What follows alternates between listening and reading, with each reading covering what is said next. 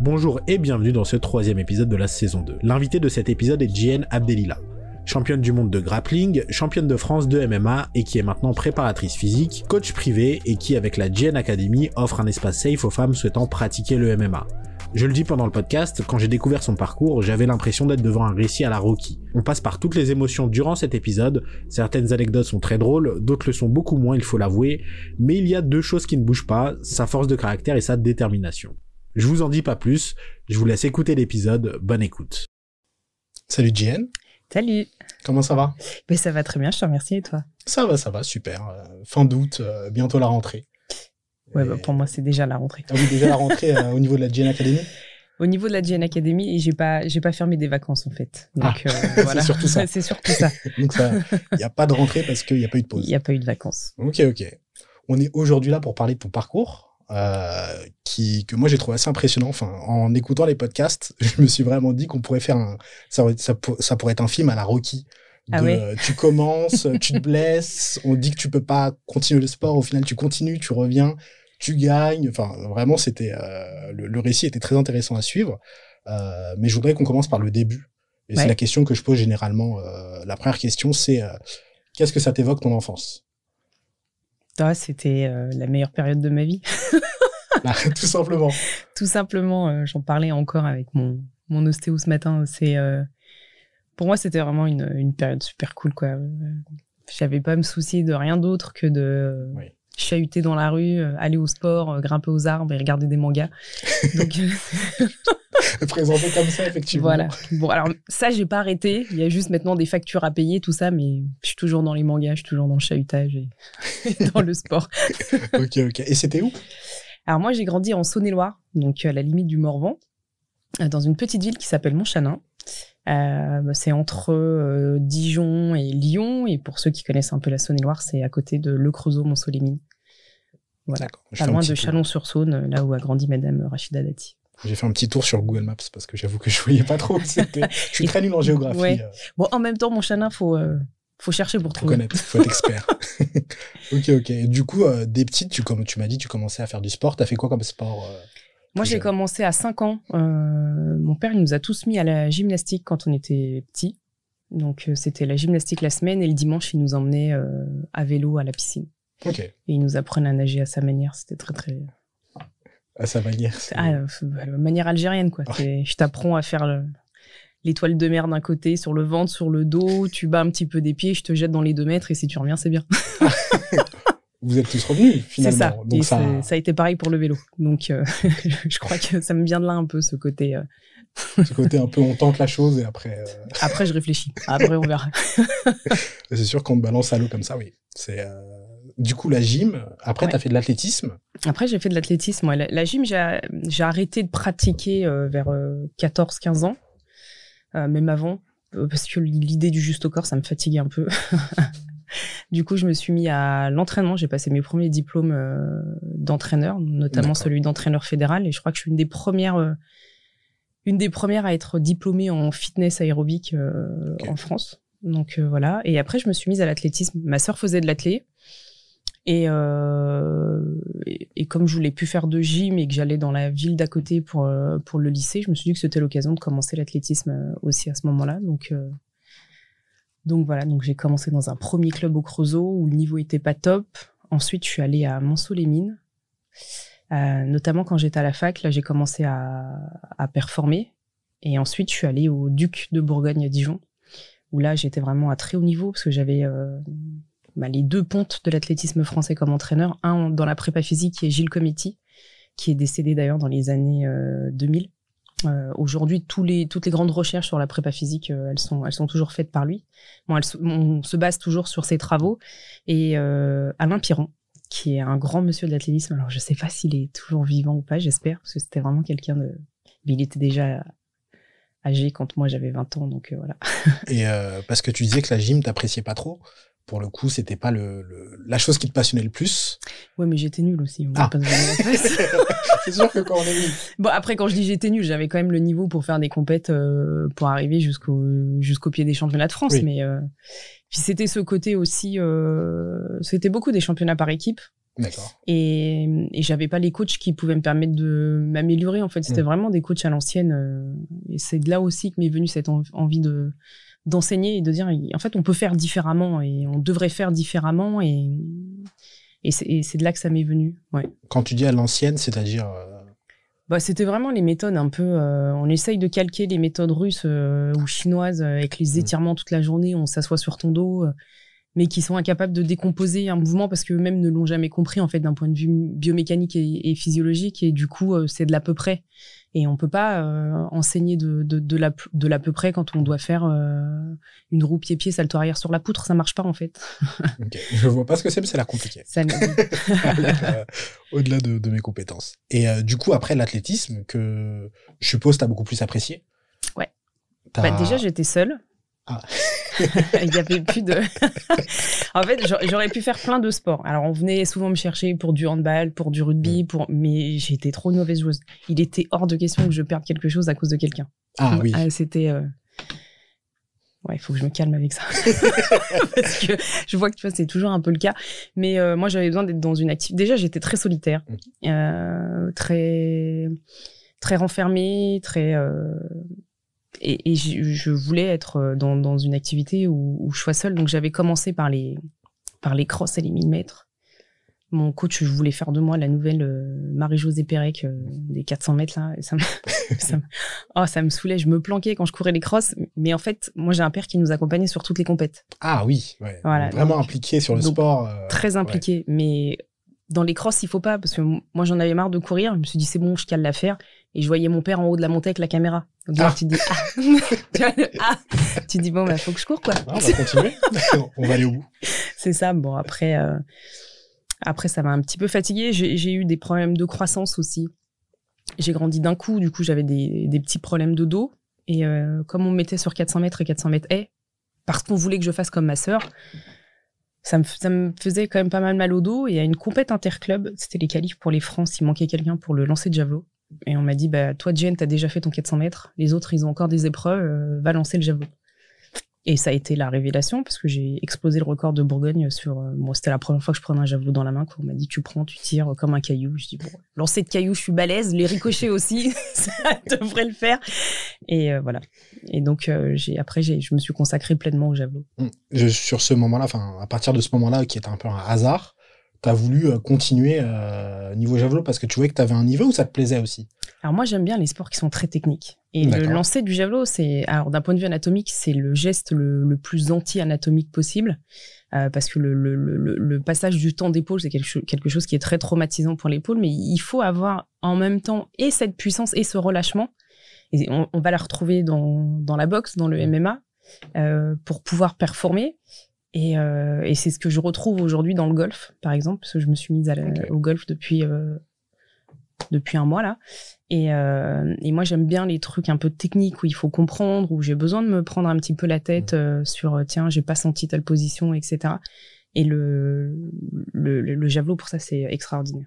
Mais j'ai l'impression, oui, quand, quand je regarde un peu de boxe ou de MMA, je suis loin d'être un expert, mais je vois bien qu'il y a beaucoup de techniques de je vais prendre une position, je vais essayer de. de en MMA, quand tu es contre quelqu'un qui est vraiment fort au sol, essayer vraiment de mettre une distance, essayer de jouer sur ses points forts. Et ouais, du coup, euh, je comprends mieux pourquoi t'aimes Ouais. aimes ces sports parce que ça a l'air très technique et je comprends pas grand chose. Euh, Aussi parce que j'aime la bagarre, hein, on va pas Ah. se voiler la face. La, Bon, troisième la, la, chose. la bagarre réglementée. Je me suis Oui. jamais battue de ma vie euh, hors d'un ring, mais j'aime bien cette, euh, cette sensation de d'opposition parce qu'au final, on n'est pas opposé à un adversaire. En fait, on est, on est vraiment opposé à, à nous-mêmes. Et ouais, c'est ce, ce côté-là que j'aime bien. J'avais fait un peu de boxe française à la fac, mais le côté en fait au MMA où il y a tellement de techniques dans tous les sens. Et, euh, et en fait, quand je voyais les techniques de MMA, moi, quand je regardais des films avec Bruce Lee ou Mm. quand je regarde euh, des, des mangas comme Baki, je retrouve pas la boxe française, je retrouve euh, le MMA, les trucs comme ça. Donc du coup, c'est ça a toujours été un petit peu mon univers, même si j'y suis arrivée euh, très tardivement. Ok. Et donc après le javelot, du coup, euh, qu'est-ce qui se passe pour en arriver à la boxe française, après MMA, etc. Il y a beaucoup de choses, j'en ai Ouais, conscience. alors la- le, le javelot, donc moi je, restais dans le javelot et euh, donc moi j'ai fait mes deux premières années de fac au Creusot parce qu'on avait une antenne de la fac de Dijon. Ensuite je suis allée au STAPS à Dijon et en arrivant là-bas, euh, je choisis boxe française comme activité notée parce qu'on a le droit de choisir trois activités et, et c'est une activité que je voulais prendre euh, à l'oral du CAPES. Donc voilà. Et en fait, mon prof à la fac, je sais pas si je devrais dire ça, mais euh, parce que moi aussi je suis prof à la fac maintenant, mais il était fou. C'est-à-dire. Ah, il était fou. Je, je sais pas, je, je peux même pas expliquer. D'ailleurs, j'ai jamais rencontré autant de tarek dans l'éducation nationale. Pardonnez-moi, monsieur le ministre. mais non, pour de vrai. hein. Mais il était, mais euh, Dans, pas. dans ses méthodes, dans sa façon d'être, les deux? Ah ouais, dans les deux, les deux, c'était euh, c'était un phénomène, mais euh, mais pas taré dans le bon sens quoi. Oui, oui. Il était fou. Et en fait, il arrêtait pas de me dire, t'as déjà fait des, des sports de combat, t'as déjà. Alors ma sœur avait fait un petit peu de boxe française, donc toute ma vie on m'a comparé à ma sœur. Je disais bah non, j'ai jamais fait. Mais si, Amel, j'ai dit, moi j'ai jamais fait, laissez-moi tranquille c'est pas toi. ouais, c'est pas moi quoi. Il me dit ouais machin. Alors qui t'a appris, qui t'a appris? Je dis, bah, j'en sais rien. Moi c'est parce que je regardais Bruce Lee à la Mm. télé peut-être. Je voilà quoi. Et J'avais fait un semestre au Creusot, donc c'était pas non plus. Et en fait, il me dit bah écoute, c'est pas compliqué. La semaine prochaine, il y a les championnats. Non, dans un mois, il y a les championnats de France universitaires. Et dans l'équipe de la fac de Dijon, il leur manque une fille. Tu vas y aller Non. tu vas y aller Bah en fait non, j'ai le droit de dire non.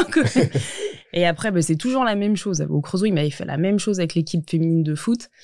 T'as le doyen qui vient te voir en disant oui, Madame Abdelila, s'il vous plaît, nanana, c'est pour la fac. Et là, tu dis bande de connards, vous m'avez bien, pardon, hein, vous avez bien capté que j'étais ce genre de personne. Donc ok, bah ok, je vais y aller. Et donc je suis allée dans le club de Chenauve ou Quetigny, je sais plus. euh, Le faire club de l'université Non, non, non, parce qu'il n'y avait pas de club à la fac, c'était des gens du, de, de Chenauve ou de Quetigny. Il y avait deux clubs de boxe, c'était un des deux. J'ai très peu de mémoire euh, de, de ce qui s'est passé euh, avant le Covid. Non, moi j'ai des repères comme ça dans l'histoire, avant Jésus-Christ et après le Covid. On on est Voilà. beaucoup comme ça. Et du coup, euh, j'ai fait un ou deux cours et là, tout de suite, tout le monde m'a encensé. Je me suis dit, ouais, c'est bon. Et je me suis retrouvée au championnat de France universitaire de boxe française. J'arrive dans le vestiaire, on me sort une, une intégrale. Alors d'ailleurs, s'il y a des gens qui m'écoutent et qui font de la boxe française, il faut arrêter avec vos, vos intégrales. Euh, donc c'est des combinaisons un peu comme je porte là, Ah, mais très moulantes. Ok. Mais genre euh, très très très très moulantes. Très euh, Ah, c'est bon. En boxe féminine, voilà, c'est un, c'est un maillot de bain avec des jambes quoi. Oui, un- Mais ça se fait en boxe féminine d'habitude ou... Ouais, ouais. D'accord. Masculine ou féminine, hein, tout le monde porte la même, la même intégrale. Et donc je leur ai dit, bah, je mets pas ça. Ah. On m'a dit si, j'ai dit non, j'ai fini par la mettre. Parce que sinon, tu peux pas. Je pense que c'est oui, réglementaire. non, parce que j'aime bien dire non. euh, J'ai l'esprit, de contradiction, tu vois. Au final, je savais que ça allait se terminer comme ça. Et juste pour dire, ce sera pas si facile que ça. Voilà, genre, j'ai hein, j'ai mon caractère. Bref, je me suis fait avoir. Et voilà, c'est comme ça que je me suis retrouvée euh, sur une finale de championnat de France euh, universitaire. Alors, je ne sais pas ce qui s'est passé. Je me souviens m'être avancée, avoir vu les gradins blindés, un Mm. ring en hauteur, m'asseoir par terre, trou noir, monter dans le ring, regarder le coach et lui dire je vais pleurer. Là, il me dit non, t'inquiète, ça va bien se passer. Et après, je me revois euh, au milieu du ring, le bras levé, tout le monde qui crie autour. Et donc, apparemment, ça s'est bien passé. Mais t'avais déjà fait de la, de la, un combat de boxe en compétition? Jamais. Non, non, jamais. Donc, euh, le, tu te sens comment là le, au, au début? Parce que je pense que c'est assez impressionnant. T'as jamais fait de combat sur ring euh, comme ça? Comment tu te sens? Tu te sens stressé euh, Ah ben j'ai envie de chialer, mais pour de vrai. Ouais. Moi c'est pas. Après ça c'est quelque chose. Moi je fonctionne comme ça. euh, Le... Avant mon combat ou ma finale au championnat du monde, je suis montée dans ma chambre d'hôtel pleurer avant de avant de monter sur le tatami. Un peu plus l'habitude déjà. Ouais, mais Ouais. bon. C'est histoire d'extérioriser un peu Ouais, et ouais, ouais. après t'y vas. Ok. Bah, c'est c'est assez un- impressionnant parce que moi j'aime bien les- les- l'esprit martial, j'aime bien regarder des bastons à la télé, j'aime bien, mais je me suis jamais battue. Je me suis toujours contenue. Euh, alors me... c'est pas que je me suis jamais battue parce que j'avais peur de me battre, parce que je, je sentais en fait qu'il y avait quelque chose en moi qui pouvait péter les plombs à tous les moments et que je pouvais ne pas savoir m'arrêter. Donc euh, voilà. Ça fait coup, peur que je suis seule, je devrais peut-être me calmer. c'est pas vrai, Bah, messieurs dames. je- moi je vais y aller du coup. euh, J'ai un peu peur. Parce que moi je suis là, les auditeurs sont pas là, moi je suis là. Ouais. non, Non, plus sérieusement, mais en plus, il y a le, le facteur où il y a du public. C'est que Ouais. la première fois que tu te bats en compétition, je pense pas qu'il y ait autant de monde, que ce soit au championnat de France universitaire, donc, euh, ok, ok. Ouais, non. Je sais pas si je l'aurais osé, celle-là. Je serais peut-être parti un peu avant. Ouais, mais c'était pas Dijon. J'étais bloquée. Ah oui, t'étais, euh, ouais, oui. c'était. euh, C'est dans quelle ville où il y a de la porcelaine? Euh, En France, euh, par là-bas, là. j'ai envie de dire moutarde Dijon, pas du tout. Non, non, On non. parle de porcelaine. La porcelaine. Bref, c'est pas grave. une ville autre que Dijon, tu pouvais pas t'échapper. Non. Et euh, du coup, après ça, tu continues la boxe française? Ouais, parce que au final, j'aime bien. Mhm. Et puis, moi, premier combat, je le gagne. Moi, c'est un Ouais. peu euh, pourquoi m'arrêter, en fait. Donc, j'en ai fait pendant, euh, pendant un an, ouais. Ok. Un an et demi. Et tu et c'est à quel moment au niveau de tes études C'est. C'était la fin. j'étais déjà, j'étais en licence et euh, c'était, euh, ouais, là, juste avant de passer le, de me présenter au concours du CAPES, ouais. ok. Donc tu passes le concours ensuite, Hmm. tu l'as, Ouais. et tu deviens prof de PS. Voilà, j'ai encore une année où je suis stagiaire. Oui. C'est ça, mais mais je deviens prof de PS en effet, ouais. Et à ce moment-là, niveau sport compétition, est-ce que t'es euh, t'es sur quelque chose en particulier? Ou t'es Alors- vraiment sur être prof de PS pour le coup? Non, moi je visais vraiment très haut en athlée et c'était l'année où il y avait l'inauguration du Stade de France et où la France allait pouvoir présenter plusieurs athlètes euh, dans toutes les catégories, même si t'as pas forcément fait les minima. Donc tu pouvais te présenter le matin et f- t'en- t'es tenté de faire les minima. Moi je me rappelle plus trop comment ça comment c'était parce que pour pouvoir accéder à certaines compétitions en athlétisme, il faut faire des minima. Mais là, en tout cas, il y avait une chance de pouvoir. Et là, il y avait une chance. Moi, je faisais partie des, des trois meilleures lanceuses françaises. Donc, euh, oui, et, et quand je me déplaçais sur un stade, il y a beaucoup de gens qui venaient pour, pour me voir lancer. Et, euh, et en fait, non, je, dis une bêtise. La boxe, c'était. euh, Ouais, si, c'était au début de l'année de licence. Et, euh, en fait, bah, cette année-là, je, tombe à l'entraînement d'athlée. Je me prends les pointes. c'était un entraînement en salle et je venais de changer mes pointes. Elles étaient encore très très hautes et sur une course d'élan spécifique lancée, je me prends les pieds et je tombe. Et je me fracture le poignet. Donc en fait, j'avais le, le poignet fracturé, cinq petits os ca- euh, cassés, dont le scaphoïde. Donc j'a- j'avais la, la main qui était, euh, qui était plâtrée. Et de l'autre côté, je commençais à avoir très mal à l'épaule. Et, euh, et on avait programmé une opération. Et j'arrivais plus trop à bouger le bras. Donc j'avais euh, le plâtre, la d'un, moins le plâtre d'un côté et la telle de l'autre. Oui. et en fait, on s'était dit, donc c'était l'année du CAPES. Donc ouais, j'avais eu la licence et après il y avait l'année de préparation au concours. D'accord. Et euh, et en fait, euh, j'ai pas pu faire de sport pendant un an. Voilà, parce que il fallait m'immobiliser et l'opération était prévue juste après le CAPES. Donc j'ai passé le CAPES, je crois que ça devait être euh, 23 juin, un truc comme ça, et le l'opération était prévue le 26. Donc je me suis fait opérer à ce moment-là. Donc je venais d'avoir le concours, sachant que j'y suis allée sans, sans m'entraîner physiquement. Mm. Alors qu'au concours du CAPES, bon, il y a la barrière des écrits. Ça, j'avais réussi haut la main parce que j'ai eu une des meilleures notes euh, à l'écrit 1, j'ai eu un 18 et à l'écrit 2, j'ai eu un, un 13 ou un 14, qui sont d'excellentes notes pour un. C'est même le top du top à un concours. Et après, il y avait les épreuves et pratiques et orales. Et, en pratique, j'avais natation, athlé, boxe et basket. Et je me suis pas entraînée une seule fois dans l'année.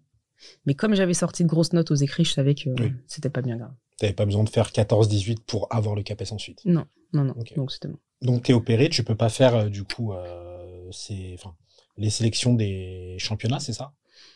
Oui, bah là, c'était dans ma tête, c'était déjà cuit. Hein. Ouais. Ouais. Donc tu peux pas y aller malheureusement. Mm. Et euh, après être opéré, bah, après qu'on t'opère, pardon, qu'est-ce qu'on te dit?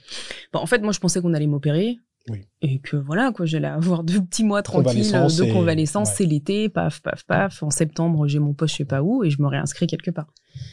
À part que euh, je me fais opérer et, et tout de suite après l'opération. Déjà, pendant l'opération, euh, c'était censé être euh, une anesthésie locale. Et en fait, pendant l'opération, euh, on me dit non, mais on va vous, on va vous basculer sur une anesthésie générale. Oui, donc déjà, Bon. C'est- tu te dis ah ouais, c'est Ouais, bon, aussi parce que je, il m'avait mis l'écran en face et je commençais à, à dire c'est dégoûtant si mais euh, la réponse était on l'endort. voilà, mais mais en fait sur le coup, j'avais pas compris que c'était euh, c'était plutôt parce qu'ils allaient devoir faire plus que ce qu'ils avaient prévu. Donc en fait, quand on m'opère, on pense que mon bourrelet est fissuré. Donc le bourrelet, c'est un peu l'é- l'équivalent du ménisque, dans, mais au niveau de l'épaule. Donc c'est un peu le, morceau qui fait la jonction au niveau de la tête de, l'épaule. Quand on arrive à faire tous ces mouvements, c'est ce qui va absorber les chocs et permettre à l'épaule de, pouvoir se mouvoir dans, tous les axes dans lesquels elle est censée pouvoir se mobiliser. Et en fait, quand ils ouvrent, ils se rendent compte que j'ai pratiquement pas de bourrelet, donc ce qui n'est pas normal. Et surtout que j'ai euh, tous les tendons qui sont extrêmement perforés. Donc il va falloir euh, faire une ligamoplastie, donc euh, les ressouder. Donc au final, le bourrelet, on n'a rien touché parce qu'il n'existe quasiment pas. On a raboté les os, donc on m'a raboté les os de l'épaule euh, pour plus que ça frotte, et on m'a ressoudé tous les tendons. Je reviens voir le, chirurgien, donc je me rappelle, je suis dans cet hôpital de Dijon qui est archi dégueulasse là, et je suis assise et le, mec me dit, ben, euh, en fait, vous n'avez pas une anatomie qui est faite pour faire du sport de haut niveau. Vous ne pourrez plus jamais refaire de sport de haut niveau de votre vie. Il dit ça alors que, enfin, c'est le sport et le sport de haut niveau, enfin, c'est ta vie, parce qu'on le voit, t'es prof de PS, tu, le sport de haut niveau, ça, enfin, quel que soit le sport, tu as toujours voulu mm. performer. Donc, euh, comment tu le prends à ce moment-là? Bah, je pleure. En fait, j'ai beaucoup pleuré dans ma vie. bah, je, je, le regarde et je pleure, en fait. Mm. Et je me dis, bah, n'importe quoi, qu'est-ce qu'il me raconte? C'est pas possible. Mais eux sont vraiment catégoriques, c'est impossible. Euh. C'est impossible. C'est impossible. Je vais voir mon, mon kiné. Donc, une fois que tout est. Euh, tout est bien refermé, etc. Et, et en fait, avec le kiné, on se rend compte qu'il y a un truc qui va pas, quoi. Je, j'arrive pas à lever le bras, c'est extrêmement douloureux, ça me fait mal. Je suis allergique à tous les antidouleurs, donc je peux pas me soigner. Et, euh, et ça traîne, ça traîne. Euh, je me retrouve euh, en plus parachutée à Mantes-la-Jolie, c'est mon premier poste. Donc là-bas, je connais personne. Je trouve pas forcément de kiné compétent, donc j'arrête aussi les soins et, et j'ai de plus en plus de mal à bouger mon bras. Et ça va durer comme ça jusqu'à bah, jusqu'à ce que euh, 5 ans ou 6 ans et qu'on me dise, bah, en fait, Madame Abdillah, il faut faire un dossier médical. Mm. Il faut faire un dossier médical parce qu'il y a des choses que vous n'arrivez plus à faire et qui peuvent compromettre un petit peu votre métier. Et il va falloir demander le statut de travailleur handicapé. Mm. Et donc, je me retrouve euh, à Versailles euh, devant la médecine du travail de l'éducation nationale qui m'envoie après à la, maison des handicaps à faire un dossier et à me retrouver euh, travailleur handicapé. Bon, le point positif, c'est que j'ai eu 1000 points de mutation, donc j'ai pu demander un poste fixe et je me suis retrouvée à, à Sartreville. Et c'est là que j'ai commencé à me dire, bah en fait, ce que je peux pas faire pour moi, je vais le faire pour les petits. Et euh, j'ai organisé les, les, premiers stages de MMA en France dans les écoles. Et j'ai fait venir chez Congo, ça devait être en 2011. Oui, donc des, ouais. à une époque où le MMA en plus n'avait pas encore la place qu'il a aujourd'hui en France. Non, on connaissait le MMA à travers les jeux vidéo et, à travers les, vidéos futures. Les... C'est ceux qui ont plus de 40 ans vont me je, je, vois ce que c'est, mais... Les trucs où on allait louer des vidéos, nous. On allait louer des CD. mais je savais pas qu'il y avait des CD de MMA ou vidéos futures. Si, si, si. D'accord. Ouais. Je pensais qu'il y avait que des films, des, enfin, des... assez traditionnels, mais je pensais pas qu'il y avait des, des choses de sport ouais, de si, si, il y avait des choses comme ça, ouais. Il n'y avait pas que des films et du porno, il y avait aussi du, MMA. si on cherchait bien. Exactement, juste après. faut être curieux, c'est tout. Et euh, mais comment ça se passe? Parce que c'est quand même un sport de combat, c'est un sport de combat qui avait à l'époque, je pense, mauvaise presse parce qu'il y avait du sang, il y avait, on disait que c'était ultra violent, etc. Comment ça se passe pour euh, organiser ça dans une, enfin, oui, dans une école finalement? Alors en fait, en France, les gens ne connaissent pas ça n'a pas tant mauvaise presse que ça parce qu'on est on est dans le début des années 2010 hein. on n'est pas on n'est pas en 2017 2018 mm. où on va commencer à en entendre parler c'est vraiment le début des années 2010 les gens connaissent pas trop mm. euh, et moi j'ai des j'avais des collègues à cette époque euh, qui étaient mes top et qui aimaient bien justement ce genre d'activité non pas pour euh, ce qu'elles représentent mais pour ce qu'elles peuvent apporter et et, ce qu'elles représentent chez, ce qu'elles vont représenter, mais chez notre public. Donc c'est un lycée en quartier difficile à Sartreville, c'est un lycée professionnel. On avait une majorité, euh, on avait des classes électrotech, maintenance, donc des classes très très masculines. Et, et, on savait, moi ils savaient, en tout cas, moi on me faisait confiance aussi, hein, parce que des, en fait, depuis que je suis enseignante, j'ai continué à former des jeunes en boxe. J'en ai pas fait très longtemps, la boxe française, j'en ai fait un ou deux ans. Mais moi, je suis quelqu'un qui me forme énormément, qui regarde beaucoup de vidéos, qui me forme, qui va prendre des bouquins, qui va, qui va chercher pas mal de choses. Et j'ai formé plein de petits en boxe euh, éducative. Donc, c'est la boxe anglaise, mais euh, avec de la touche et pas de, de, la frappe, comme on est dans le scolaire, et de la boxe française. Et en fait, entre 2004 et 2015, l'année où j'intègre la fac, je pense que j'ai dû euh, ramener, moi, j'ai dû former une dizaine de petits champions qui sont devenus champions de France UNSS en boxe éducative et, en boxe française. Donc là-dessus, mes collègues me faisaient confiance parce qu'ils savaient que j'avais une pédagogie qui était euh, qui était adéquate par rapport à, ces sports-là et une belle vision des, sports de combat. Donc on me fait confiance et, et moi quand je dis que je vais contacter quelqu'un et à l'époque je sais que je le connaissais pas et je lui envoie euh, Je sais même plus, peut-être sur Facebook ou un truc. Est-ce que Facebook, ça devait exister Ouais, ouais, ouais. Et, euh, et, là, il me répond et il me dit oui, quoi. Et je me dis, bah cool, en fait.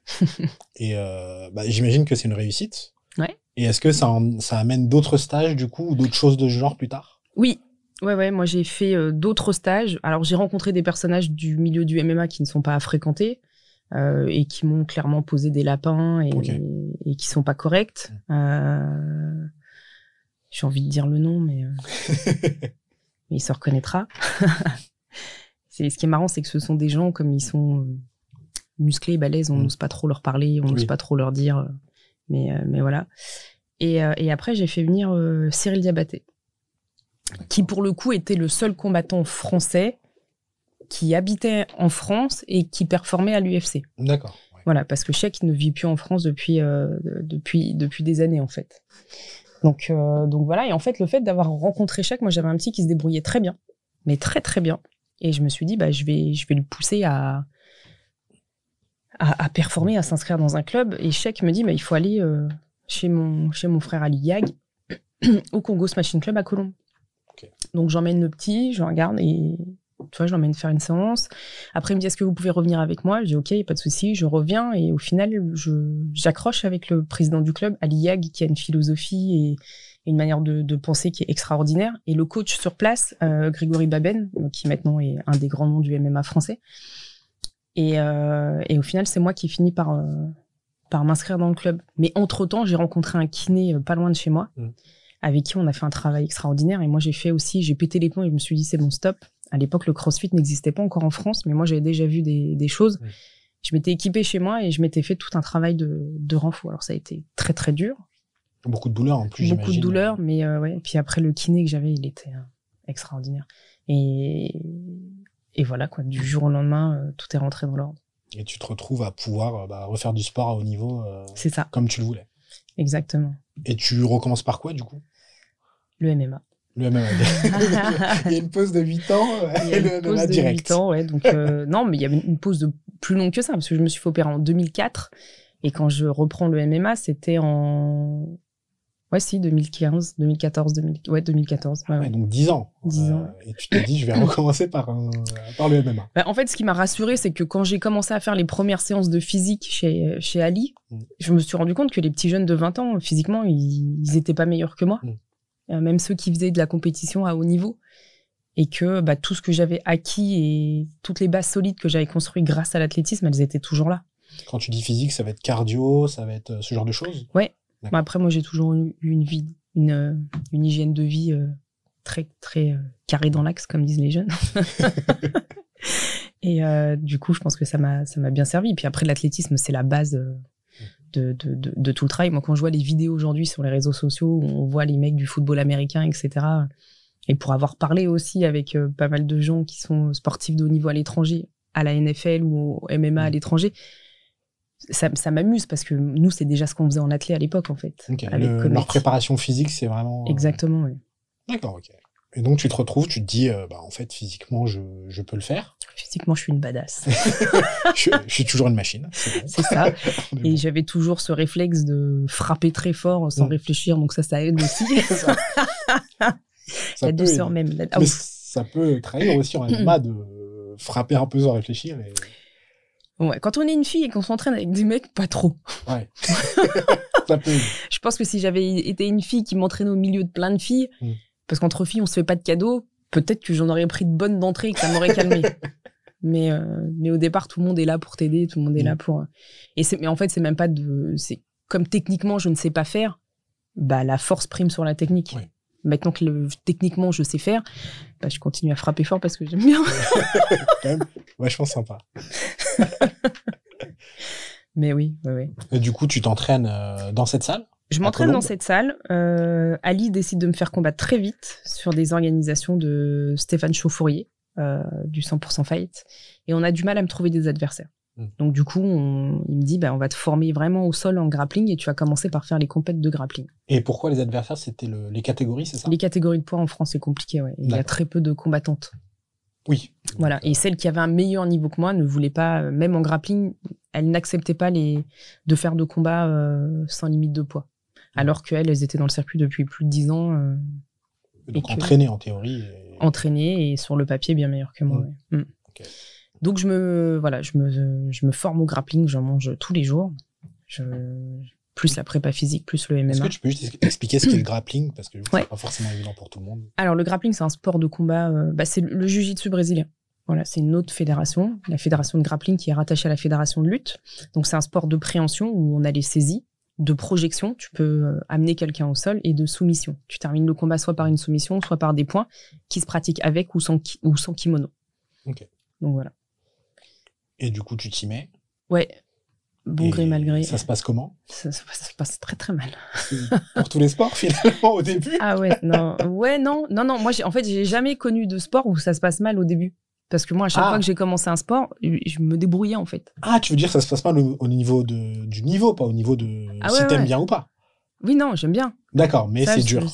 Ah, mais c'est pas dur, c'est l'horreur. Je tournais avec des gens, je me faisais soumettre par la même personne en 5 minutes au moins 15 fois. Eh, mais je.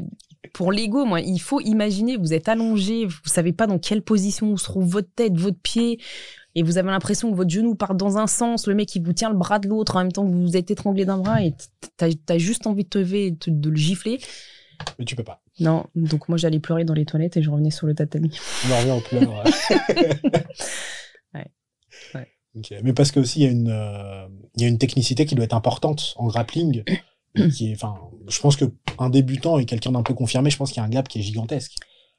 Oui, mais parce qu'en fait, au début, j'ai voulu, euh, j'ai voulu pratiquer comme les gens qui pratiquent depuis 10 ans. Mm. J'ai voulu euh, avoir des techniques hyper fines, avoir des techniques. Alors, moi, moi, mon, mon meilleur pote, c'est euh, Marc Akapovi, c'est une ceinture noire de JJB. Mais en fait, je pourrais jamais tourner comme lui. Même quand je tourne avec lui, c'est- pas possible. Mm. Parce que lui, il en fait depuis qu'il a 14 ans. Et en plus, il a son frère jumeau, donc euh, il s'entraînait à la maison. Et ça, Ali, il l'a très bien compris. Et, euh, et du coup, il m'a orienté sur un jeu qui allait être beaucoup plus physique et qui allait être beaucoup plus orienté MMA plutôt que euh, grappling JJB où j'accepte d'être sur le dos et, et j'essaie de me retourner dans ces situations-là parce que on n'avait pas le temps d'apprendre déjà. Euh, et le but, c'était que j'ai trois, quatre soumissions et qu'elles fonctionnent euh, tout le temps dans n'importe quelle position. Et lui me disait tout le temps, et quand j'arrivais dans les, dans les salles ou, ou dans les compètes, me disait tout le temps, tout le monde peut soumettre tout le monde. Et quand j'arrivais et qu'on me disait, mais tu vas pas rentrer avec ta ceinture blanche, parce que c'est ce que les gens d'équipe de France m'ont dit au championnat du monde, tu vas pas aller sur le tatami avec ta ceinture blanche, tu vas nous foutre la honte. Et je leur disais, mais en fait, tout le monde peut soumettre tout le monde. Donc, euh, j'en ai rien à foutre. Si toi, t'as honte que j'ai une ceinture blanche, moi, j'ai pas honte d'être au championnat du monde, en fait. Et j'ai fini d'ailleurs en kimono que j'avais porté très peu de fois. Euh, la même année, je fais championne du monde sans kimono et troisième avec les kimonos. Le kimono. Mm. Et au final, oui, t'es allé, t'y es allé avec euh, une, un nombre de techniques assez limité, mais que tu maîtrisais au contraire parfaitement. Exactement. Et un jeu qui était très orienté déjà à- par rapport à mes adversaires, parce qu'on on les avait étudiés, et par rapport à mes capacités. Et euh, je, je sais que dans, le- dans le même club, le, le prof de sol, euh, donc dans le club, il y avait Aliag, il y avait Grégory Baben, il y avait un grand nom du, du sol aussi qui est Mathieu Husson. Lui s'entêtait à vouloir me faire tourner avec des techniques à lui. Mais moi, je fais pas ton poids, je fais pas ta, Oui. j'ai pas de la même puissance que toi, j'ai pas les mêmes formes de corps que toi, donc je vais jamais y arriver. Et c'était, c'est ça que je, regrette un peu dans les clubs comme ça où tu as des coachs qui sont butés sur, euh, sur une façon d'apprendre et qui sont butés sur une technique et qui veulent pas se dire. En fait il y a une technique mais euh, les individualités elles, prévalent sur cette technique. Et si ça marche pas il, faut trouver une autre manière d'enseigner et peut-être d'autres manières de faire. Et en fait c'était échec sur échec sur échec et, et l'échec, ça permet pas de. L'erreur est permise quand on va apprendre à partir du moment où l'erreur, elle permet des essais, où ça, ça marche pas, ça, ça marche, ça, ça marche. Donc c'est ce qu'on appelle l'apprentissage par essai-erreur. Mais l'apprentissage par échec, ça ne fonctionne pas. Et, euh, et c'est pour ça que beaucoup de gens, et notamment beaucoup de filles, euh, démissionnent et que, et que beaucoup de gens n'arrivent pas à performer dans les sports de combat parce qu'ils sont en permanence confrontés à cet échec qui ne vient pas d'eux au final, mais du fait que les entraîneurs ne sont pas capables de s'adapter aux individualités en fait. T'entraînes pas un homme, mais t'entraînes des hommes. Mais chaque homme est différent. Et est-ce que cette adaptabilité, tu l'as vu aussi euh, toucher particulièrement les femmes, du coup, qui sont dans les sports de combat? Ah oui, mais carrément. Carrément. Moi, les femmes viennent me voir justement parce qu'elles ne trouvent pas ça dans les clubs et qu'elles ne se sentent pas à l'aise. Déjà, elles se sentent pas à l'aise d'être au milieu de, Ouais. de clubs où il y a énormément d'hommes et dans la pratique parce que la plupart des clubs, l'entraînement, c'est 10% de technique et 80% de sparring. Moi, c'est bon, stop. Déjà, si t'es combattant professionnel, si tous les soirs tu fais des sparring et que tu te prends des coups, c'est pas forcément bon. On l'a vu il y a pas longtemps, le, le, petit euh, combattant nigérian qui était censé être euh, le futur grand nom de, de, la boxe anglaise qui est mort pendant un sparring. Mm. Donc, euh, on sait que les sparring à répétition, c'est pas bon. Et, et il faut sortir de, de, cette vision aussi où pour apprendre, il faut être dans le dur, dans le dur, mm. dans le dur. Non, c'est pas vrai. On n'a pas besoin d'avoir mal à la fin de l'entraînement pour bien apprendre les choses. Et moi, c'est plutôt ce côté-là que j'essaie de mettre en, en avant. Et que je fais aussi avec mes élèves, cette pédagogie différenciée. C'est ce qui fait que mes cours à la fac, dès que les inscriptions sont lancées, tous mes cours sont pris parce que les, jeunes apprécient cette pédagogie, mais tout en ayant derrière un, mindset que je vais leur donner et qui va les pousser en fait à, à, se dépasser. Ils savent que de toute façon, ça va, enfin, le cours sera quoi qu'il arrive adapté à leurs attentes et à, à leur, enfin, à leur personnalité, même à leurs caractéristiques, je pense, physiques, euh, mentales. Exactement. Et moi, je vais pas leur apprendre, euh, quand ils arrivent en musculation, ils s'attendent à avoir euh, un cours tout fait, vous faites tant, tant, tant, mm. tant, alors que moi, pas du tout. Je leur dis, bah voilà, il y a différentes méthodes en musculation, vous allez en tester plusieurs, et puis vous allez commencer par celle qui va le plus fonctionner sur vous, parce que ce qui fonctionne sur Albert ne va pas fonctionner sur Jasmine. Donc on va, on va tout explorer, toutes les techniques. Moi, je vais vous donner le nom de la méthode et c'est vous qui allez chercher comment cette, cette méthode mm. fonctionne. Parce que si c'est moi qui vous la donne, vous n'allez pas la retenir. Par contre, si vous allez la chercher et que vous prenez des notes et que vous préparez vos séances, là, ça va marcher. Et comme ça, je sors aussi de cette vision un petit peu du fitness qu'on peut avoir sur les réseaux sociaux. Il n'y a pas d'exercice magique. Il n'y a pas d'exercice euh, qui fait euh, euh, gonfler les pecs, prendre des fesses. Ça, ça n'existe pas, en fait. On les voit, les petites vidéos de 10 secondes? Vous voulez perdre 15 kilos en deux semaines? Faites ça, ça, ça. Exactement. Ça dépend de beaucoup de choses, quoi. Oui, bon. Il faudrait faire un autre podcast. Sur, oui, sur les personnes qui vendent un peu du rêve. Exactement. Les Thibaut InShape et compagnie, là. Pardon, on avait dit pas de nom, JN. On avait dit pas de nom. mais, du coup, je voulais revenir après le grappling, du coup. Mm. Tu me dis que tu fais troisième et championne du monde. Et euh, l'année d'après, tu concours en MMA, finalement. L'année d'après, je suis toujours en équipe de France, malgré qu'on ait essayé de me virer. Et ça se passe très mal. Euh, je vais quand même jusqu'au championnat du monde en Biélorussie. Et, euh, et je ressors de là avec, euh, avec un trauma euh, psychologique, avec un an où je peux plus remettre les pieds dans, dans une salle de boxe en fait. Mmh. Parce que, parce que j'ai été harcelée, insultée sur les réseaux sociaux, on a menacé de me frapper. Et parce qu'à ce moment-là, comme j'arrive pas à trouver d'écoute et que moi je suis pas forcément, euh, j'ai pas les mêmes codes que les gens qui sont ici en région parisienne et qui, et, et en fait eux ils se connaissent tous. Donc quand il y en a un qui me fait du mal, même mon coach Ali, c'est quelqu'un qui connaît très bien, donc il va vouloir arrondir les angles. Mmh. Mais en fait, moi, ça m'a tellement affecté qu'on a fini par se, se prendre la tête très très violemment avec, euh, avec Ali.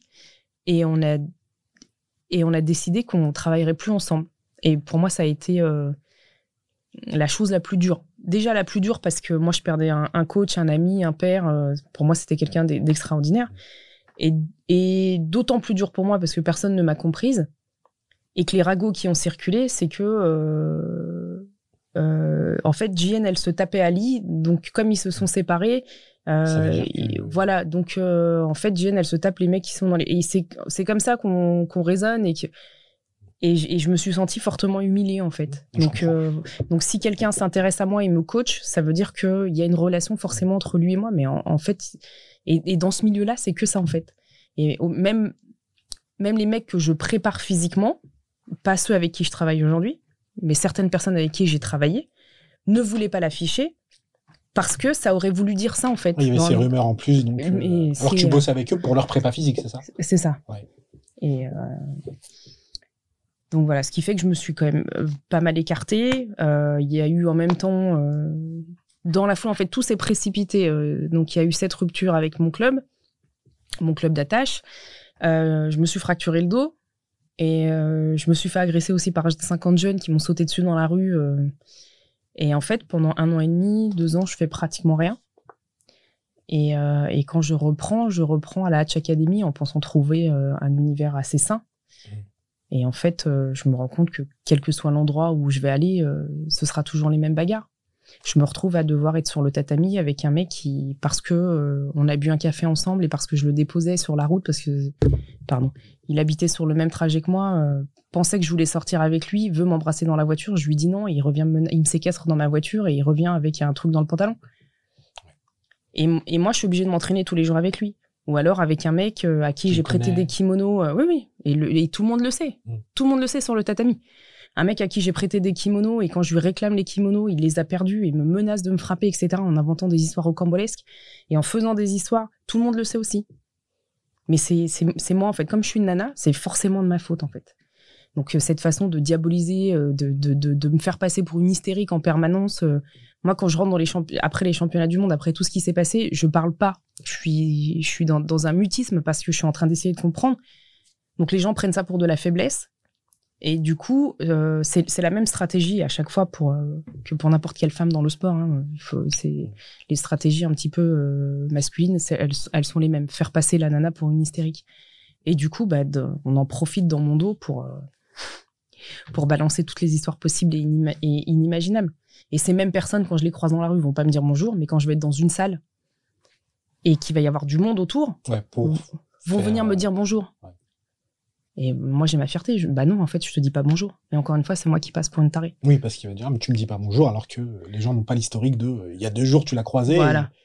Exactement. Et ça, ça m'est arrivé encore il y a, il y a trois jours quand je préparais euh, William. Là, on faisait le, le, dernier training avant l'UFC où je croise, euh, je voulais pas dire son nom, mais voilà, et qui, euh, dans la salle, je ne lui dis pas bonjour. Je descends récupérer un truc dans ma voiture, m'attend devant la porte en me disant, tu me dis bonjour. Bah non, je te dis pas bonjour en fait. Et ensuite, va aller voir le coach en lui disant, ouais, t'as vu, j'ai essayé de dire bonjour à JN, mais apparemment. Bah en fait, pourquoi tu vas lui parler? Pourquoi tu fais ça devant tout le monde? Et c'est toujours, en fait, il y a toujours cette façon euh, de, de, de vouloir, euh, quand, on est une femme et qu'on a euh, envie de réussir et qu'on montre en fait qu'on est motivé, qu'on est passionné, qu'on sait de quoi on parle et, et qu'on s'affirme en fait, qu'on n'est pas juste là pour décorer dans la salle. Et c'est un peu, euh, c'est un peu menaçant en fait pour certains, pour certains hommes qui, qui ont. euh, Oui. C'est pas une question d'ego. Je pense qu'ils ont un problème avec leur, avec leur masculinité en fait. Ça renvoie chez eux certaines faiblesses et du coup ils vont tout faire pour éteindre, éteindre les nanas. Et on le voit parce que c'est des mecs qui ont des comportements très toxiques avec d'autres femmes euh, qu'on voit apparaître et disparaître. Ah oui, que dans les salles de sport. que Exactement. D'accord. Et ouais, ouais, ouais. Donc c'est assez, euh, c'est un peu, euh, un peu tout ce dont je me bats aujourd'hui. Mais ça, c'est quelque chose qui, que, qui est du coup très courant dans le milieu du, des sports de combat. De- Mm. Du sport en général, j'en ai déjà entendu parler dans le foot, dans l'athlétisme, etc. On revoit l'histoire avec euh, la footballeuse. euh, Oui. Euh, du PSG. euh, Exactement, c'est c'est toujours la même chose. On va, on va la faire passer pour une folle, pour une Mhm. hystérique, pour, euh, pour une sorcière. Voilà. Et quand des médias comme l'équipe reprennent des mots comme Oui. sorcière, j'ai juste envie d'aller les gifler en disant En plus, en faisant de la diffamation, parce que quelques jours après, on a l'histoire véridique et qui ne s'excuse. mais- Enfin, je crois qu'ils sont pas excusés, justement. Ils ont pas mis d'erratum ou quoi que ce soit. Ils ont balancé l'info dès qu'ils Ouais. l'ont eu, soi-disant. Et après, ils n'ont pas fait de rectificatif. Euh, non, mais après ils ont continué de l'accabler. Mhm. Donc euh, quand elle a des relations avec des, des, des joueurs de, du foot, déjà bah, c'est son lieu de travail. Mhm. Donc elle rencontre forcément que des footballeurs. Elle, va- elle va pas rencontrer des bouchers quand elle va au Parc Des des Princes. Quoi. Euh, voilà, elle rencontre des footballeurs. Bon déjà, mais quand elle qui a, elle fait ce qu'elle veut de sa vie, c'est elle qu'on a qu'on accable. Alors que je crois que c'est Abidal, c'est quelqu'un de marié. Hum, oui. Donc euh, voilà. Euh, après, je crois que c'est Kipembe. C'est à l'époque, il était séparé, mais quand ça s'est passé, il était, il était toujours en couple avec avec sa femme. C'est pas eux qu'on a que c'est elle. C'est vrai que j'avais les- même les, les, ce qui m'énervait un peu, bah, après, c'est dès qu'on attaque une femme, en particulier en sport, j'ai l'impression, on va s'attaquer par exemple à son physique, à des choses comme ça. On dit, mais comment il a pu euh, avec elle? C'est pas la question. Ouais, on s'en fout. Ah oui, voilà. Comment- Pose-toi ta question si tu es de ton côté, mais Oui. ça, c'est déplacé. Enfin, oui. Ah oui, c'est complètement déplacé. Mais dès qu'on a un problème avec une nana, Mhm. ça va être, on va ramener ça à son physique, on va ramener ça à sa vie personnelle, on va éplucher sa vie personnelle, etc. Et, et on va la faire passer pour, pour, pour une hystérique. Et il y a pas très longtemps, il y a un espèce de média sur Instagram qui m'a fait du chantage comme ça. Ah oui, en disant qu'ils ont des infos ou quelque chose comme voilà, ça. tu as, voulu être notre ennemi, euh, tu veux Mhm. pas nous dire ce qui s'est passé quand tu as eu telle personne au téléphone, euh, on, on va te mettre dans la sauce sur, sur les réseaux. Je dis, bah, allez-y, moi, mon nom est une marque déposée. euh, ça va me faire de l'argent, quoi. Ça fait de la finalement. Mm. Mais euh, du coup, euh, on comprend mieux aussi pourquoi il y a la GN Academy. C'est Ouais. que moi, je t'avais vu dire justement que, et je, je peux comprendre même pour moi, que les femmes avaient du mal à pousser les, les, les portes d'une salle de combat. Parce que même moi, je me vois pas spécialement là-dedans. Et je peux comprendre qu'une femme euh, non plus. Et l'idée, c'était d'inciter les femmes à, à, à pratiquer du sport de combat, leur offrir un, endroit qui est safe. Ouais. et aussi leur permettre de se développer à travers le sport de combat sur d'autres aspects personnels. Exactement, c'est exactement ça, c'est très bien résumé. C'est exactement pour, pour ça que j'ai créé la GN Academy. Mais parce que euh, même moi, avec mon statut, en fait, on, régulièrement, je, je, reçois des messages, mais c'est euh, c'est flippant. Hein. C'est flippant, les deux messages de gens, ou même quand j'allais dans les salles, soit il y avait des hommes qui refusaient de tourner avec moi parce que j'étais une femme, pour des convictions religieuses, etc. Bon, ça, je le comprends. Par contre, quand j'ai téléphoné à un club en disant bah, j'aimerais bien venir pratiquer chez vous et qu'on m'a dit bah non, chez moi, il n'y a pas de femmes et que je lui ai rappelé bah, écoute, tu es un club associatif, tu dépends d'une mairie. Donc c'est soit si j'ai envie de venir, même si je viendrai pas maintenant que j'entends ça, mais les femmes qui viennent dans ton club, mm. elles ont le droit de venir en fait, parce qu'elles payent des impôts comme tout le monde, donc elles payent des impôts pour euh, chauffer et, et, l'électricité dans le gymnase. Donc euh, ce, genre de discours, garde-le parce que euh, sinon je vais te faire péter à la mairie en fait. Et ou alors des hommes qui voulaient tourner avec moi parce que c'était un c'était un jeu quoi. Je vais te prendre ton dos, mais des, des, des trucs très sales quoi, parce que quand on tourne en jiu-jitsu brésilien, en grappling, il y a du contact. Il y a du contact et puis euh, la personne peut se retrouver dans notre dos et puis euh, et moi je me rappelle euh, d'une fois où je me suis pété les côtes. Oh là là, décidément ce micro, je suis désolée. C'est un peu trop grand. là? je suis très maladroite. un jeune homme en plus qui a fait de la, de la télé-réalité à l'époque. Et je tournais au sol et ce jour-là, je me suis dit mais plus jamais en fait, plus jamais, c'est bon, stop, terminé. Et je sens ses mains partout sur moi. Et quand j'essaye de, de, déjà, il voulait, à chaque fois, il voulait tourner avec moi. Et à chaque fois, on me disait non, non, non, non, non, non. Et là, il y avait personne. Et j'ai été obligée de tourner avec lui. Et à vouloir m'échapper de là, je me suis pété les côtes. Je me suis arraché toutes les côtes. Et pendant euh, trois semaines, j'arrivais plus à me baisser. Et je me suis dit, en fait, non, c'est bon, stop, quoi. Stop. Et sur les réseaux sociaux, c'est tous les jours des messages. Euh, je veux tourner avec toi au sol. Euh, des gens que tu avais croisés non, même pas, même pas forcément. Des gens qui me disent, est-ce que voilà, je te paye 300 euros pour un coaching euh, de l'heure, mais on fait que du sol. Euh, euh, là, il y a pas longtemps, un mec qui m'envoie un message en me disant voilà, je recherche une coach. J'ai vu que vous étiez coach. Par contre, moi, je veux du coaching à domicile. Bah très bien, je lui envoie ma tarification. Mais moi, je suis dans un esprit hindou, je sais pas quoi. tout, tout se fait tout nu chez moi. Ouais, ok, super. Bah, salut. C'est pas dans ce que je fais, quoi. ouais, et, et en fait, j'aimerais et et pour les femmes qui pratiquent avoir ce côté safe en fait où on va pas où elles vont pas tomber face mm. à, ces gens détraqués parce que moi j'ai quand même un mental assez fort des insultes sur TikTok et, Instagram j'en reçois tous les jours ou des remarques sexistes mm. ou, ou, ce genre de choses donc moi je veux pas ça et je veux aussi développer un côté où les, femmes qui sont coachs puissent aller exercer n'importe où euh, de manière safe aussi sans tomber sur des tarés comme ça en fait c'est vrai qu'il y a aussi le côté des femmes coachs c'est vrai que j'y pensais pas mais oui euh, si elles se retrouvent à en plus, c'est là, c'est littéralement du taf. Donc, euh, c'est littéralement du taf. Et aujourd'hui, ce métier-là, il est un peu trop euh, rattaché. Il y a un peu trop d'amalgame entre coach sportif et fitness girl, en fait. Mmh. Où les gens pensent que les coachs sportifs, euh, elles vont arriver chez Watt en brassière string et qu'elles vont faire des squats dans ton salon, en fait. Bah non, une coach, c'est pas ça, en fait. les fitness girls, elles sont payées pour faire ça. Mmh. En fait, elles sont payées pour montrer leur corps sur les réseaux sociaux. Une coach, elle fait pas ça. Ou alors, si elle le fait, je suis pas certaine qu'elle puisse t'amener à tes objectifs parce que, parce que de toute façon, les trois quarts des choses que font les fitness girls, c'est pas, en termes de prépa physique, c'est pas ce qui est le plus. Sans vouloir dénigrer personne. Je vais encore finir par lâcher des noms, il faut s'arrêter là. je coupe si Dès qu'il faut, je coupe. Mais euh, d'accord, et du coup, là, ça, la Gen Academy reprend, c'est ça? La Gen Academy reprend. Le, le premier cours, c'est le 17 septembre. D'accord.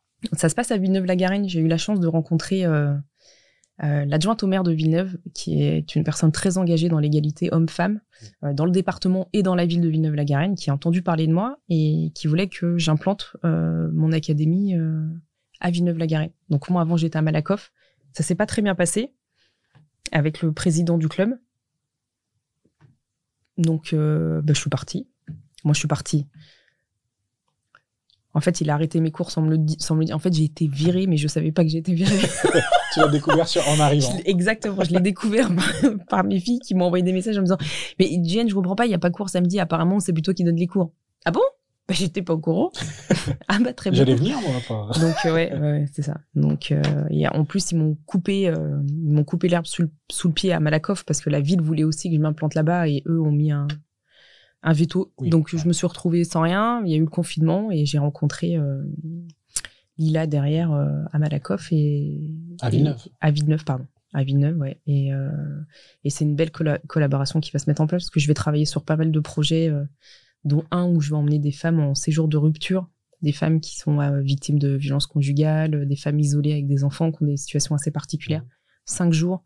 La ville a un chalet à la montagne où on va faire un gros séjour de rupture et travailler justement sur tous ces aspects-là de, de, de, coaching de vie, sur comment voilà se décharger de tout ça et et euh, plutôt que de vivre dans le passé, tirer des leçons et, construire quelque chose de, solide euh, physiquement et mentalement. En passant toujours par la pratique du MMA aussi? Ouais. D'accord. Ouais, ouais. Et c'est quelque chose que tu as déjà fait, pour le coup, parce que ça m'a l'air assez. Enfin, euh, ça m'a l'air technique. Enfin, technique, comment dire. Peut-être que ça, ça, s'éloigne un peu de ce que tu fais d'habitude, justement. Ouais. Alors, moi, j'ai quand même travaillé très, très longtemps dans les milieux sociaux.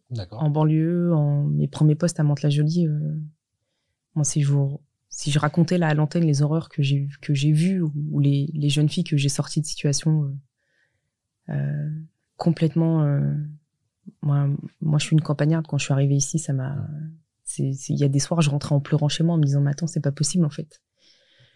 Et, et, en fait, je me suis rendu compte aussi, il y a quelques années, j'ai organisé, je, je, partais en Thaïlande pour faire un camp d'entraînement. Et euh, les filles à qui je donnais des cours à Beson m'ont dit ouais, Jen, comme tu pars en Thaïlande, on aimerait bien venir avec toi. Nous aussi, on veut faire. Euh, Donc déjà, j'ai trouvé ça trop mignon parce que je me suis dit ces petites daronnes là qui, bon, même si elles ont mon âge pour certaines, veulent, veulent aller en Thaïlande euh, faire, faire, de la boxe taille. J'ai trouvé ça énorme. Je me suis dit bah ok, très bien, je vous, je vous organise ça. Donc euh, voilà, on a, réservé les billets d'avion, on est parti. Et en fait, je me suis rendu compte pendant ce séjour là tout ce que je leur ai apporté pendant l'année et tout ce que j'ai pu leur apporter pendant ces jours. Et, j'ai réalisé à quel point ces, ces, femmes, elles vivaient des situations mais tellement compliquées et je m'en suis jamais rendu compte en fait. Donc euh, c'est, je, certes c'est c'est loin de ce que je peux faire d'habitude sans, sans l'être vraiment parce que j'ai toujours été. tu le fais un peu sans trop le savoir. Exactement. Mm. Si j'en ai conscience quand même quand je le fais, mais mais ça c'est quelque chose que j'ai que, que j'ai toujours fait et c'est pour ça que j'ai voulu garder ce côté associatif parce que je suis en train de monter mon mon entreprise aussi qui est la Gen Academy et dans quelques années cette association j'aimerais qu'elle devienne la fondation de ma boîte. Mm. Et, euh, et, et moi dans dans ma société je travaille avec mes coachings par exemple ils sont à 150 euros de l'heure mm. minimum. Donc, je travaille quand même avec un public assez haut de gamme, mais je ne pouvais pas ne, plus travailler avec les gens qui ont besoin de moi, euh, et, notamment ces femmes-là, en fait. Et c'est pour ça que j'ai gardé cette association où l'abonnement euh, à l'année, c'est 200 euros. C'est pas grand-chose. C'est symbolique, même si pour certaines personnes, c'est énorme, mais elles peuvent payer en plusieurs fois, elles peuvent ramener leurs enfants. C'est à des horaires, en fait, qui sont aménagés exprès. Moi, je veux pas des horaires 18-20 heures. C'est mmh. l'heure où les femmes, elles ont plus de charge mentale. Donc, les enfants, ils viennent de rentrer. Euh, c'est ça, donc il faut attendre qu'ils aient 14-15 ans pour, pour euh, pouvoir reprendre une activité physique. Non, moi, mon cours, tu peux venir, c'est le samedi de 11h à 13h. Il y a un grand espace, il y a une grande salle derrière aussi. Donc les enfants peuvent être là. Ils peuvent aller jouer au ballon, ils peuvent machin, il n'y a pas de souci. Et en plus, quand ils voient leur maman euh, sur le tatami faire des techniques et tout, ils se disent Waouh, merci, Wonder Woman. c'est dans, dans, le dans les yeux des enfants, c'est fort. Hein. C'est. c'est de voir leur mère comme ça sur un bah parce que quand ils la voient à la maison, ils, ou, très souvent, moi je me rends pas compte, mais ils doivent la voir dans des situations qui sont très vulnérables, mm. où elles sont toutes seules, elles sont débordées, elles sont en crise, elles sont en train de crier, elles sont en train... et là elles sont en train de faire des techniques de comme dans Naruto quoi. Il y a un petit une fois qui m'a dit ouais ça c'est comme dans Naruto. Exactement. maman elle étrangle bien. C'est ça. Elle très bien maman. Je le saurais, ça peut servir. Donc euh, ouais. Ok ok. Et euh... mais du coup tu, tu me disais que tu avais la société et l'association. Et euh, est-ce que tu as d'autres projets pour l'association à terme, d'autres publics visés, d'autres euh, alors les projets, dans l'idée, oui, ça va être d'organiser des séminaires assez régulièrement de self-défense. Mm. pour les femmes ou, mixtes, en faire assez régulièrement, en faire au moins deux ou trois dans l'année à Paris, et de continuer comme j'avais fait l'année dernière sur d'autres villes en France en fait. Je veux vraiment et, apprendre mes techniques aussi euh, à des coachs parce que ce que j'apprends c'est pas du MMA pur en fait. Je me sers des techniques de JJB et de MMA pour en faire des techniques de, self-défense. Ok. Mm. Tu vas mixer un peu les. Ok. Ouais.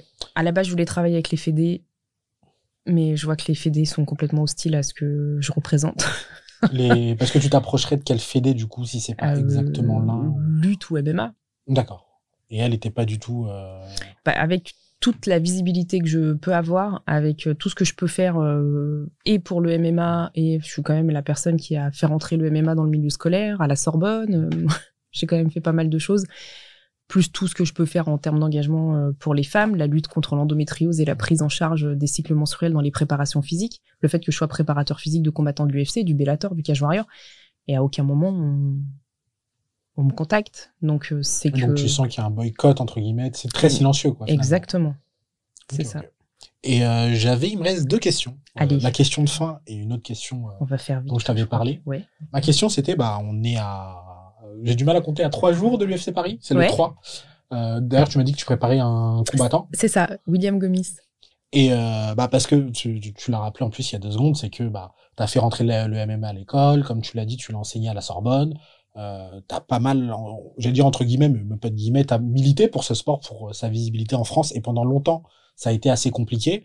Euh, Est-ce que justement, euh, comment tu le vois cette UFC Paris? Est-ce que c'est un aboutissement ou c'est juste euh, le, début de quelque chose, d'une reconnaissance du MMA en France, pas juste comme quelque chose d'hyper violent, euh, mais comme un vrai sport qu'on devrait pas pratiquer. Ouais, alors le, en fait, ce qu'il faut comprendre, c'est que le boycott du MMA en France, il n'est pas du tout dû, à, contrairement à ce qu'on peut penser, au fait qu'on le trouve violent ou, autre. C'est vraiment une pression de la fédération de judo. Donc c'est purement politique. D'accord. Voilà, parce que la, la, la fédé de judo a senti que si elle laissait euh, la porte ouverte au MMA, elle allait perdre beaucoup de licenciés et beaucoup de champions, parce qu'il y a pas mal de... Et on se rappelle tous de Teddy Riner qui va faire un essai de, de, de MMA, qui trouve ça génial, il interviewé, il dit waouh, c'était cool, etc. Et, et deux jours après, la fédé de judo lui met un coup de pression et il démentit ce ce qu'il a dit en disant non, j'ai pas dit ça, c'est un sport de voyous. Ouh là là. Oui, j'ai pas du tout aimé. Voilà. il avait dit il y a deux jours qu'il avait adoré. Exactement, et c'est pas le seul. Hein. Dans, la boxe anglaise, on a notre ami, je sais plus comment il s'appelle. Moi, j'étais là quand il avait dit que oh, c'est un sport de, de, voyous. Donc, eh, ça vient de là, en fait. Après, il y avait ce côté, euh, ça dénature l'humanité, etc. C'est dans une cage. Mais en fait, s'il n'y a pas de cage, les mecs, ils peuvent mourir à tout moment parce qu'une projection qui passe par-dessus un ring, les mecs, ils tombent par terre. Alors que là, une projection avec beaucoup de vitesse, parce que contrairement au, judo ou au JJB, ça se passe pas dans un espace restreint parce qu'il y a des percussions avant. Si tu as de l'élan et que tu envoies quelqu'un au sol, euh, bah, tu, la cage, en fait, elle va les arrêter. Donc, c'est plus une protection. Donc du coup, moi, je le vois pas comme euh, comme l'aboutissement d'un travail ou d'une reconnaissance ou parce qu'il y a déjà eu de très grands événements en France. Il y a, il y a Ares qui fait de très beaux événements régulièrement en France. Il y a le Bellator qui a fait déjà deux événements euh, en, en, France. Donc l'UFC, c'est juste euh, l'UFC, c'est la marque de fabrique prestigieuse. Voilà, c'est la marque prestigieuse du, du MMA qui vient en France. Donc ça c'est chouette. Après ils nous proposent un UFC Fight Night. C'est pas non plus euh, un combat, c'est pas non plus une carte UFC euh, c'est un fight night. Donc c'est des combats de qui sont pas euh, la carte elle est elle est bien mais elle est pas ouf. Parce que parce que c'est un UFC fight night, il y a pas de ceinture, il y a pas de voilà, le jour où l'UFC Paris fera un vrai event UFC avec des ceintures, avec euh, là où ils vont faire où ils vont ramener vraiment l'écurie UFC de choc qu'ils ont des des je sais pas McGregor euh, des Usman ou euh, bah, ne serait-ce que euh, faire combattre Francis en France, par exemple, ça pourrait être, ça, ça pourrait être sympa. ici. Voilà, surtout qui sont, entraînés ici. Alors après, l'UFC parle aussi d'un autre événement à, à Marseille. D'accord. Voilà. Donc, donc à voir. Mais après, pour moi, la, la satisfaction, c'est aujourd'hui, bah, je prépare un jeune homme qui vient de signer un contrat de quatre combats à l'UFC et qui fera son premier combat en carte préliminaire. Et c'est un jeune homme qui a attendu depuis des années donc William Gomis, qui, qui a un, futur nom du MMA français. Donc c'est c'est euh, la reconnaissance que je n'ai pas du milieu parce qu'on ne veut pas me la donner parce que je suis une femme dans ce milieu. Elle me vient, euh, elle me vient des combattants qui me font confiance, des organisations euh, dans lesquelles ils signent et, euh, et quand euh, après je rencontre des combattants comme euh, Romero, etc., ou, ou, comme j'ai pu rencontrer David du, de, de, la NFL et que ces gens-là viennent me parler en me disant on a vu ce que tu as fait, on voit ce que tu fais, du coup on a vu ton nom, on allait regarder ce que tu fais, c'est extraordinaire, bravo, continue comme ça. Bah, à travers les autres sportifs que tu as travers, pu préparer. Voilà, et des vrais sportifs. Oui. Des... Pardon pour les autres, on se comprend. je, je, ne sais pas de qui tu parlais. Mais... du coup, euh, bah, j'ai la dernière question qui est la question de fin. On a beaucoup rigolé, mais j'ai la dernière question. Euh, tu peux prendre un peu de temps pour répondre parce que c'est pas forcément la plus évidente, mais ce que je pose toujours à la fin, c'est euh, est-ce que tu as en tête un moment de ta vie qui te paraissait anodin? Sur le coup. Ça peut être une, une rencontre comme ça, un événement auquel tu es allé comme ça, et qui au final a conditionné beaucoup de choses pour la suite de ton parcours. Waouh. C'est pas évident comme euh, question, je l'avoue. Donc, euh, Ouais, c'est pas. euh, on m'a déjà raconté par exemple bah, Clément de hors périph euh, que Ouais. j'ai eu aussi au micro. euh, lui m'a dit euh, c'était euh, en fait il y avait un événement d'une avant-première à je crois Aubervilliers Ouais. et il voulait pas y aller parce que il avait la flemme. On lui a dit allez viens viens. Il y est allé et c'est Mm. là où il a kiffé il a kiffé le film et s'est dit ok je vais faire de la vidéo, je vais monter mon média etc. Ce genre de choses. Ouais, alors. Non, moi, je crois que. Je crois que c'est parce que j'étais amoureuse de mon prof de, de, d'EPS à l'école primaire. Alain Ferrou, si tu m'entends. Euh, ouais, c'est en fait à l'école primaire, on avait des cours de sport Mm. et euh, moi dans mon école, donc il y avait deux profs qui travaillaient pour la mairie. Il y avait Alain Michon qui était après l'entraîneur de gym, qui est quelqu'un aussi que j'aime beaucoup, et Alain Ferrou qui était en plus le père de ma copine. Et la rencontre avec ce mec grand du rugby qui a tout de suite vu le potentiel en moi et avec qui je faisais des cours extraordinaires.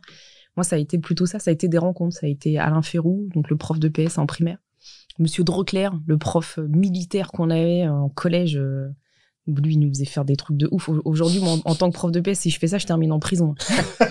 ah, il est... Mais voilà, moi, c'est j'adorais.